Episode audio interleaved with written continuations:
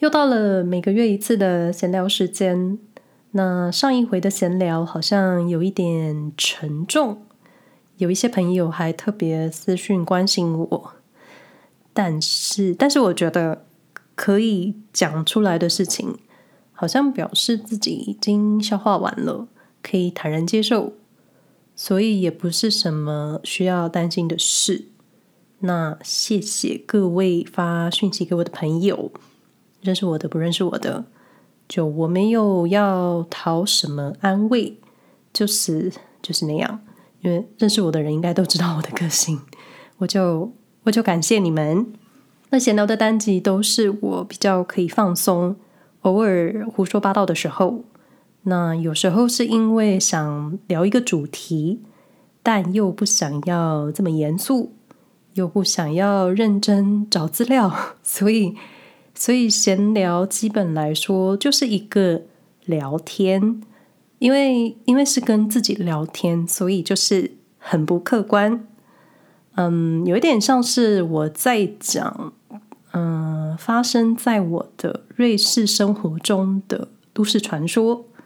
那因为是都市传说，那都市传说就是因为无法查证，才叫做都市传说。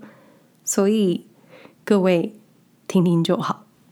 那虽然不是说很想聊瑞幸的事，但实在是这几天我还收到瑞幸在脸书上的广告推播。我当时看到还想说，都什么节骨眼了？但我觉得应该是之前下的广告预算了。但想了一下，还是觉得讲一下吧。但今天的内容跟瑞幸发生的事情没有什么太大的关系，因为我想要分享的是旁边发生的事情。那首先我要讲一个不能只有我知道的无聊冷知识。相信熟悉苏黎世车站的朋友应该都知道，苏黎世车站前有一条车站大街。那应该说，车站前面对车站大街。在车站的门口有一个喷水池，那喷水池上面有个绿色的雕像，是一个很重要的苏黎世地标。那这个雕像是一个叫做埃菲尔·艾舍尔的先生，他是谁？嗯，我记得好像在某一集有提到他的名字。那他是瑞士铁路现代化的推手，也是瑞士 ETH。瑞士联邦理工大学的创办人，同时他也是瑞士信贷的创办人之一。不能只有我知道。然后我讲完了。那瑞幸事发那一周呢，或说就是那一个下翻整个全世界的周六周五跟星期日，其实距离到今天录音的时间也才不到两个礼拜，但我怎么觉得好像过了一个月这么久？我记得那一天，我记得那一天那几天，我一如往常的在刷德语新闻找素材的时候，瑞士信贷 Credit Suisse 一直出现在新闻版面上，而且以德语新闻网站更新的速度，瑞信出现的次数真的很快又很多，感觉就是新闻网站在做新闻的动态联播。但是，但是，Credit Suisse 在过去几个月，我经常在财经专题看到，所以我本身也没这么，所以我本身就觉得好像没什么。哎，因为我本身不是这么喜欢金融，所以其实也没有兴趣细看。哎呀，如果我喜欢金融数字的话，现在可能在银行工作。那实在太常看到 Credit Suisse 出现在新闻版面，所以我也不是这么在乎。直到某个瞬间出现了新闻标题：Credit Suisse 要破产了，然后再一眨眼，UBS 收购瑞信，就这两家瑞士最大的银行本来是仇家的，现在莫名成了一体。然后接着就是排山倒海的新闻资讯。那我记得最深的一句话就是“瑞信 too big to fail”。时间线是这样子的：以下是参考维基百科。三月十五日，瑞信最大股东沙特国家银行主席表示，他们不会向瑞信提供更多援助。当天，瑞士国家银行，也就是瑞士爸爸，表示，如果有必要，瑞士国家银行会向瑞信提供流动性的支持。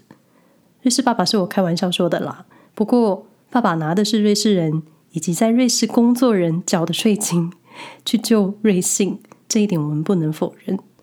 那第二天，三月十六日，瑞士国家银行同意。向瑞士信贷提供五百亿瑞士法郎的贷款，钱，人民的纳税钱。那接着三月十八日星期六，瑞士银行、瑞士金融监管部又推动瑞银集团，也就是 UBS 全面或是部分收购瑞士信贷。三月十九日星期天。瑞银集团宣布以三十二点五亿美元收购瑞士信贷。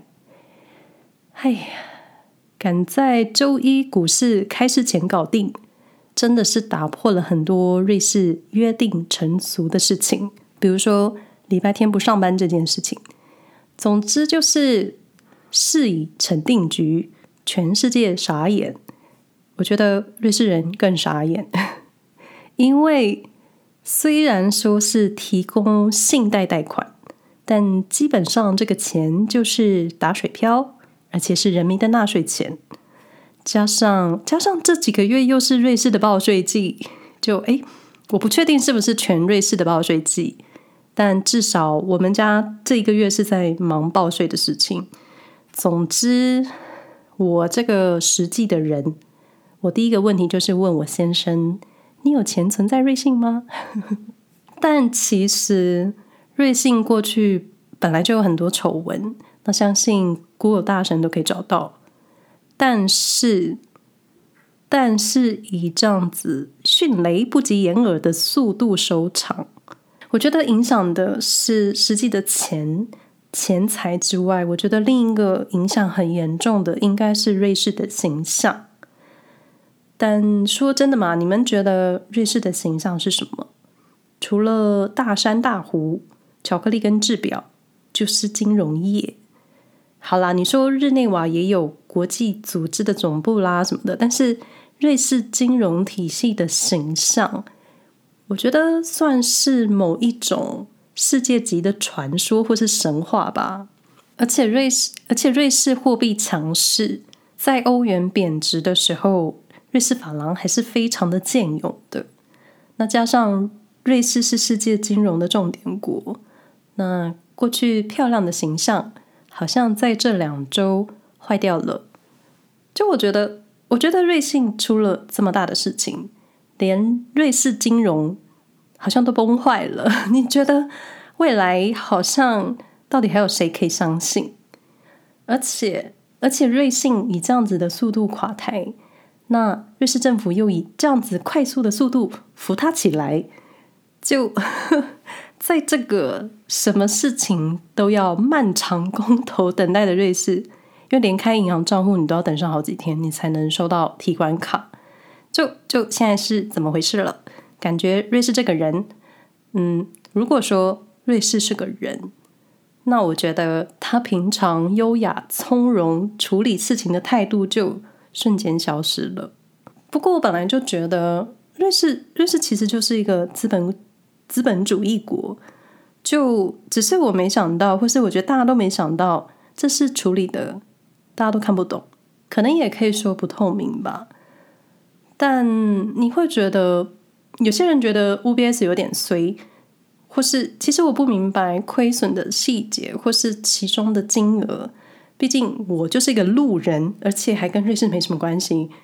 但如果是我，我接手了一个藏有很多都市丑闻传说的金融企业，就你除了接收他现在的烂摊子，你还要接手过去的丑闻。我觉得接下来可能二战的犹太人后裔会来跟 UBS 要钱吧。所以要我觉得。花三十二点五亿美元收购，可能还嫌多。当然，我没这个钱，我就只能说说。但是又有一个但是，我觉得不可能没有好处就接受。就很多事情，老百姓是不会知道的，又或者我们其实真的很多事情都不知道，公不公开、透不透明，这也不是收集签名、举行公投这么容易。然后另外还有一个问题就是，过去瑞士还有两间银行互相的竞争。那现在就只剩下 UBS 瑞银独大了，可能可能也没有其他竞争者了，就独大好像也不是一件好事。讲着讲着自己好像财经专家，那来说说瑞士人好了。我基本上我觉得瑞士人应该非常生气，因为去年公投才出现一个因为。养老金很快会有次字，需要让女性晚一年退休的提议。那加上现在通膨，还有很多住房的问题啊，能源价格的问题，各种跟生活费有关、很现实的财务问题。结果就是瑞士央行、瑞士爸爸火速送上五百亿瑞士法郎来救援。瑞士法郎的汇率跟美金差不多，所以各位想成是美金的金额就好了。我自己不是瑞士人都傻眼了，何况瑞士人。嗯，而且还有件事情，就是今年十月正好是瑞士四年一次的联邦大选，他们会选出未来四年的联邦议员。那瑞士总统一个人只能担任一年，所以没有所谓的总统大选。但我相信瑞幸的事件或多或少，嗯，也是瑞士政党派之间影响选票的一个关键吧。最后一个不能只有我知道的事，就是瑞士另一个代名词 Roger Federer。你说瑞幸跟 Federer 有什么关系呢？有呢，在二零零九年开始，Roger Federer。就是瑞幸的品牌代言人，但阿费的形象跟瑞幸可以吗？不行吧。但是，但是因为阿费的形象实在太好了，所以其实瑞幸的糟糕事是不可能撼动他的地位的。然后我刚刚看了费德勒的官网，他没有特别声明什么，而且我觉得他应该也是受害者吧。那其他其他也很多受害者也是莫名沾到灰尘的，就是瑞幸一直以来赞助的体育项目，像是瑞士足球联盟，我觉得还蛮衰的，因为我觉得应该会被瑞幸的负面形象影响吧，而且就真的这影响的还真的不是钱。那最后来说一下刚刚结束的三月吧。三月，三月瑞士其实发生蛮多事情的，除了瑞幸之外，那三月初一开始我印象很深刻的就是瑞士的三角巧克力。那之后是因为因为生产工厂的外移，所以他们的包装会改版。那主要是瑞士很重视瑞士制造这件事情。我记得我记得食品类需要超过好像九成。原物料包装跟生产加工都要在瑞士进行，你才能在广告宣传上使用“瑞士制造”的字样，就是很严格。那之后，三角巧克力的包装，嗯、马特洪峰会会被换成一般的山，但我就不懂了，马特洪峰有被注册吗？不能用它做商标吗？就那就会表示。现在藏在包装里面的熊会不见，所以是不是认真要考虑收集现在的巧克力包装呢？然后我又想起来，第一次开始做瑞士新闻的时候，就是因为看到这条新闻，是去年六月。那当时候想说，天哪，我好想跟大家讲这件事情，但是节目内容都在讲瑞士生活。如果突然插出一个巧克力新闻，应该会很奇怪吧？所以，所以才开始动了做每个月新闻的念头。因为，因为我很懒，所以我觉得一个月一次就好。但，但我发现一个月的讯息量也是很大。然后不知不觉也过了快九个月了吧？就时间很快，而我还在做这个 podcast。感谢各位的支持，但是还是想要跟各位说一声，瑞士卷跟瑞士完全没有关系，而且 Swiss Miss 瑞士妞可可粉也跟瑞士一点关系都没有，不能只有我知道。我们下回再聊喽，拜拜。